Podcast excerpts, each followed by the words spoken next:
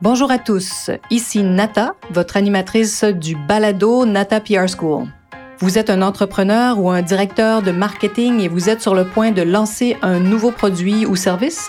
Ou vous vendez vos produits depuis un bon moment déjà, mais vous souhaitez savoir comment augmenter votre visibilité, vous faire connaître et toucher plus de clients? Chez NataPR, nous traitons tous les jours avec de vrais clients et nous vous enseignons des solutions RP faciles, amusantes et honnêtes. Vous apprendrez ici les étapes simples pour combiner la force des relations publiques aux médias sociaux dès maintenant. Suivez-nous.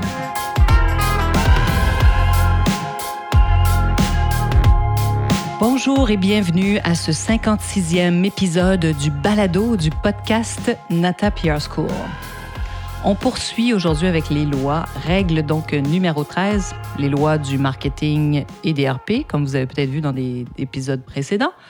On en est à la règle 13 aujourd'hui, la loi de l'accélération. Alors, bienvenue à vous tous qui prenez le temps de vraiment prendre un petit 10-15 minutes dans votre semaine pour écouter ce podcast. Euh, je suis vraiment touchée. Euh, j'ai toutes sortes de messages de votre part. Alors, j'espère que je vais continuer à vous accompagner, à vous aider. Je pense que parfois, il faut faire ça. Je le fais moi-même beaucoup en écoutant d'autres podcasts, c'est-à-dire que je prends quelques minutes dans ma journée, un matin, souvent quand je m'entraîne, je vais écouter un podcast et ça me permet de réfléchir à un aspect de mon entreprise. Alors, aujourd'hui, réfléchissons à l'accélération, la loi de l'accélération. Qu'est-ce que c'est et qu'est-ce que ça veut dire? vous avez vu comme moi plusieurs entreprises qui ont littéralement mais explosé et connu des croissances hein, fulgurantes, surtout en ligne pendant la pandémie. Que dire de Zoom, Z-O-O-M, qui, qui était méconnu et qui est en train de devenir un nouveau verbe. Hein, bien sûr, on pourrait parler longuement des Amazones et autres entreprises de ce monde qui vendent en ligne et qui étaient déjà donc prêts à recevoir cette vague de clients. Alors, mais comment ça fonctionne, cette fameuse loi, et comment vous pouvez en faire profiter votre entreprise? D'abord, il faut vraiment se méfier des modes, en anglais les fads. Hein, les modes, ce qu'il faut, c'est s'appuyer sur les tendances. Donc, ne pas faire attention quand c'est une mode. Pas toujours simple de différencier, de faire euh, la, différence entre une mode et une tendance. Mais une tendance, c'est une vague de fond. C'est une vague de fond qu'on sent qui est appelée à durer. Par exemple, la consommation locale, j'en parle souvent, mais c'est le meilleur exemple pour vous illustrer dans ce que ça veut dire. Euh, parfois, on sent que les consommateurs veulent des produits véganes, des produits plus naturels, des produits bio. Ça, ce sont vraiment des tendances, des vagues de fond. Et ça, quand vous commencez à sentir ça, vous pouvez vraiment vous appuyer sur ces tendances-là. Après, bon, personne n'a de boule de cristal, bien sûr, mais quand ce sont des tendances aussi fortes qui touchent la santé des gens, par exemple, là, vous pouvez vraiment aller de l'avant avec ces tendances-là. Je ne sais pas si vous avez vu en ce moment en agroalimentaire, bon, le lait d'avoine. Hein. Euh, on est passé du lait animal, de lait de vache, lait de chèvre, et les, clients, les consommateurs veulent des produits vraiment vegan, donc à base de plantes, hein, plant-based. Alors euh, voilà, donc ça, c'est des tendances très fortes. On le voit, comme je vous disais, dans l'agroalimentaire, il y a des laits de soya qui sont toujours présents, mais le lait de, eh ben, je veux dire, d'avoine. le lait d'avoine est vraiment extrêmement populaire en Amérique du Nord. Donc les produits qui contiennent de l'avoine aussi, euh, des bars à l'avoine, des laits d'avoine, etc. Alors, il s'agit ici donc d'une tendance et non d'une mode. une mode, c'est vraiment un phénomène passager euh, dont les consommateurs risquent de se lasser. Hein. Des fois, si vous voyez quelque chose qui est très frappant, c'est plus facile de comprendre dans la mode euh, si tout à coup le fluo revient dans les vêtements. Ça serait étonnant que la couleur fluo reste là plusieurs années, vous comprenez? Donc ça, c'est vraiment des modes. Je vous donne tout de suite un autre exemple. Pensez au gel hydroalcoolique. Oui, ce fameux gel désinfectant qui tue les bactéries à 99 très souvent, qui est littéralement disparu des tablettes quand la pandémie s'est déclarée. Alors, bien sûr, euh, plusieurs entreprises, vous avez vu comme moi la prolifération de ce produit mais c'est surtout, c'est une mode dans ce cas-ci. Alors pourquoi? Parce que je suis persuadée, et je sais, je peux vous le dire, j'en connais, qui sont euh, pris avec des stocks énormes de ce produit maintenant à écouler. Alors donc ça, c'est une mode. Donc vous voyez pourquoi il faut faire très attention. Parfois, on peut peut-être excéder la production.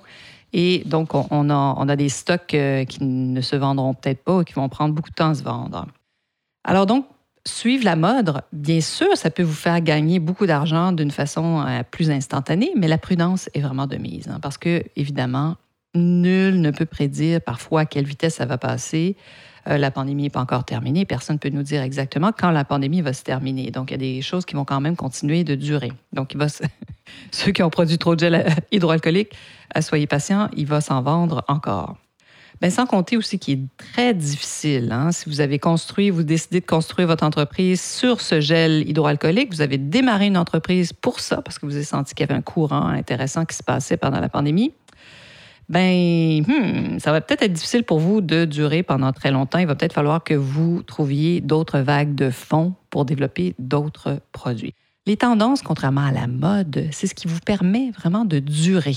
Hein. Ce sont des vagues de fonds qui croient, qui continuent. Bien sûr, ça finit toujours par redescendre. Hein. On le voit maintenant, le legging qui était de retour ne disparaîtra pas, mais ce n'est plus le jeans numéro un à la mode en ce moment. On cherche des pantalons évasés, euh, boot, boot cup, donc coupe, coupe droite. Alors, pour tous ceux qui n'aimaient pas les leggings, voici la bonne nouvelle du jour. J'aime aussi beaucoup ces entreprises qui ont trouvé ce, ce que j'appelle dans d'autres épisodes le, 501, hein, comme le Levi's 501, le Levi 501 pour mes amis français. Ce jeans hein, qui a été euh, fait dans toutes les coupes, les couleurs, euh, taille haute, taille basse, déchiré, avec des lavages, des millions de lavages différents et qui existe toujours chez Levi's. Alors, je pensais à ces entreprises de manteaux d'hiver, par exemple. Donc, ils, ils se sont spécialisés que dans les manteaux d'hiver. Alors, très souvent, que font-elles? Elles vont revisiter leurs meilleurs produits ben, en les déclinant dans des nouveaux tissus, dans les tissus de là, dans peut-être le fluo de cette année. Bon, là, on voit beaucoup de jaune et de gris. C'était ce que Pantone nous avait prédit euh, la dernière année. Donc, il va y avoir ces couleurs-là. Bon, il y a des bleus, etc. Donc, au fait, ce qu'ils vont faire, c'est qu'ils vont garder leur manteau très souvent, y aller dans des couleurs différentes, aller chercher de nouveaux tissus pour continuer de garder l'intérêt de leurs clients. Parce qu'ensuite, quand tu arrives à faire ça sur plusieurs saisons, plusieurs années, ils deviennent une référence. Hein. Et les consommateurs, parfois, vont racheter le même manteau uniquement parce qu'il est dans une nouvelle couleur.